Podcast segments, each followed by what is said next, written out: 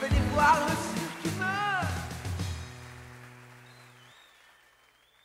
Approchez, approchez. Vous êtes les bienvenus dans le jardin des délices. Suivez la rouquine au trousseau de clés rouillées, dans les venelles tortueuses et mélancoliques du labyrinthe de la créativité. Elle va vous guider.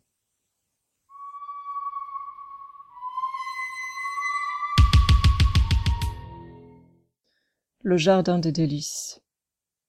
J'ai commencé à écrire les premiers textes de ce podcast, si je puis l'appeler ainsi, en réaction à une stimulation artistique puissante, de celle qui vous domine, vous submerge, l'exaltation devient incontrôlable, l'action irrépressible. Et pourtant, j'ai attendu plus de six mois avant de franchir le pas de l'enregistrement et de la mise en ligne. Par peur.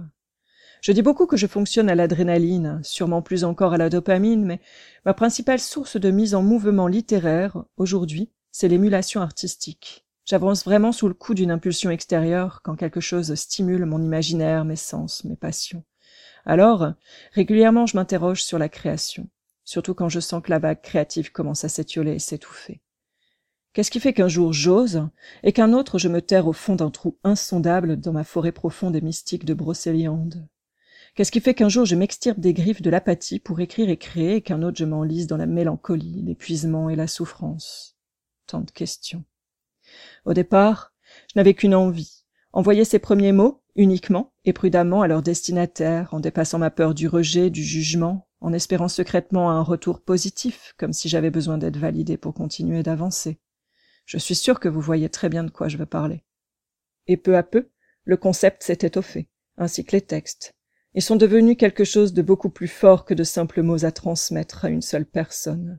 Alors je les ai fait lire à d'autres, je les ai lus, enregistrés, d'abord seuls, au cas où, en me disant que, peut-être, un jour, j'oserais les montrer. Me montrer, les faire écouter, me dévoiler, timidement, et sortir de ma zone de confort. Au-delà de leurs sens personnels et intimes, j'ai trouvé dans ces textes, nous y avons tous trouvé, des thématiques communes à beaucoup d'artistes, quel que soit le médium utilisé. La peur de se mettre à nu, de se donner au monde sans filtre, la peur d'être jugé, rejeté, abandonné, la peur de ne pas être à la hauteur de ses propres attentes, la peur de toujours répéter les mêmes créations, en clone de soi-même, la peur que la muse, cette inspiration passionnelle, ne soit pas toujours au rendez-vous la peur qu'un jour le merveilleux puisaïde farfelu se tarisse, la peur qu'un jour notre univers imaginaire s'effondre autant que le réel. Alors, à la lune nouvelle, chère à mon âme, je vous offre de ma plume et de ma voix ces quelques textes pulsionnels. Ils m'ont aidé et m'aident encore à déconstruire mes schémas de pensées automatiques qui me plongent régulièrement dans une spirale descendante. Ils sont mes bouées de sauvetage, mon phare en pleine tempête, mon étoile du Nord. Puisse-t-il vous guider vers des chemins créatifs plus sereins. Vous n'êtes pas seul. Merci pour votre écoute. Nous nous retrouverons à la prochaine nouvelle lune. D'ici là, prenez soin de vous et rappelez-vous, vous n'êtes pas seul.